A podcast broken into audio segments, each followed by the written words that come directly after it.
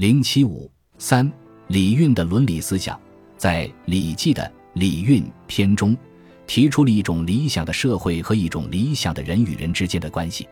从一定意义上，这也可以说是中国最早的一种空想的社会制度和社会关系。这一理想的社会制度和社会关系，尽管只是一种乌托邦，但是它在中国的政治思想史和伦理思想史上还是有重要影响的。后世的许多进步思想家，他们不满于当时的社会制度，又找不到自己的理想社会，就往往把希望寄托在这一乌托邦中。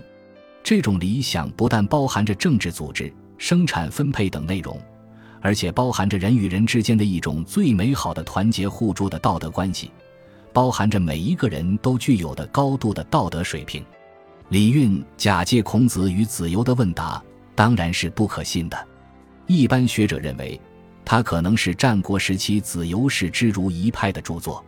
李运出现在公元前三世纪，在世界伦理思想史上是最早描述理想的大同世界的文献。《礼记·礼运》中说：“昔者仲尼于蜡宾，士必出游于关之上，喟然而叹。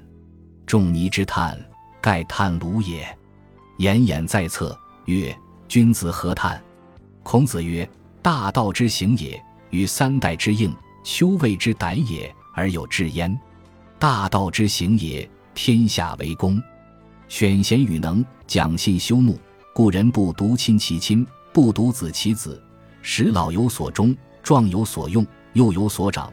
鳏寡孤独废疾者，皆有所养。男有分，女有归。货物其弃于地也，不必藏于己；利物其不出于身也，不必为己。是故谋闭而不兴，盗窃乱贼而不作，故外户而不闭，是谓大同。今大道既隐，天下为家，各亲其亲，各自其子，或立为己。大人事己以为礼，城郭沟池以为固，礼义以为纪，以正君臣，以笃父子，以睦兄弟，以和夫妇，以设制度，以立田礼，以贤勇之，以功为己。故谋用事作，而兵由此起。禹、汤、文、武、成王、周公由此其玄也。此六君子者，未有不谨于礼者也。以助其义，以考其信。著有过。行人讲让，市民有常。如有不由此者，在使者去，众以为殃。是谓小康。从礼运描述的这一理想社会来看，主要具有以下特点：其一，这一社会的特点是天下为公，即整个社会的财富是为所有的人所共有的。这里没有私有财产，没有人对人的剥削和压迫，没有人去强占别人的劳动。这里没有人统治人的国家机器，全体人民共同劳动、共同分配，人人都过着幸福的生活。其二，在这一社会中，人与人之间的关系是非常融洽的，人人都有很高尚的道德水平。首先，每个人都尽自己最大的力量去劳动、努力工作，但不是为私人的利益，不计较报酬的多少。利物其不出于身也，不必为己。这就是说。不劳而食是可耻的，只有劳动才是光荣的。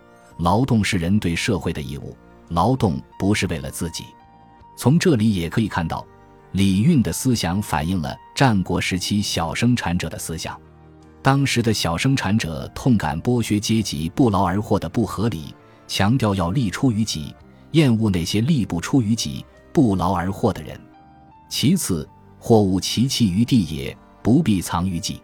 尽管物质财富十分丰富，但人们仍非常注意爱护这些财物。而且，人们之所以爱护这些财物，不是想拿到自己家里，而是为了所有的人们。在此，人们之间相互关心、相互帮助。人们不仅奉养自己的双亲，而且也把别人的双亲视同自己的双亲。不但爱护、养育自己的子女，而且也同样爱护、养育别人的子女。一切失去劳动能力的人都由社会负责。其三，在这个社会中，人人在政治上都享有充分的民主，一切管理工作都是由人民推举的贤者来担任的。这里没有阴谋，没有争权夺利。总之，礼运中所描述的社会是一种理想的、人人劳动、道德高尚的社会。在阶级社会中，它只能是一种空想。作者也承认，这种社会已经一去不复返了。当然，礼运的作者并不是号召人们去追求、实现这样一个理想社会，而是认为，这种社会虽然好，孔子也愿意有这样的社会，但这种社会已经过去了。现在时代不同了，因为现在是私有制社会，人们都是为自己打算，彼此争夺，因此必须要靠礼来约束，及己于礼的时代。作者认为。先王就是依据上天之道和体会人民的感情，才制定了礼的。因此，礼对于人们来说是极其重要的。有了它就能活，失去了它就会死去。夫礼，先王以承天之道，以治人之情，故失之者死，得之者生。在长期的封建社会中，礼运中的大同思想，因不符合地主阶级的利益。一直没有受到上层统治阶级的注意，而只是部分士人的理想。本集播放完毕，感谢您的收听，喜欢请订阅加关注，主页有更多精彩内容。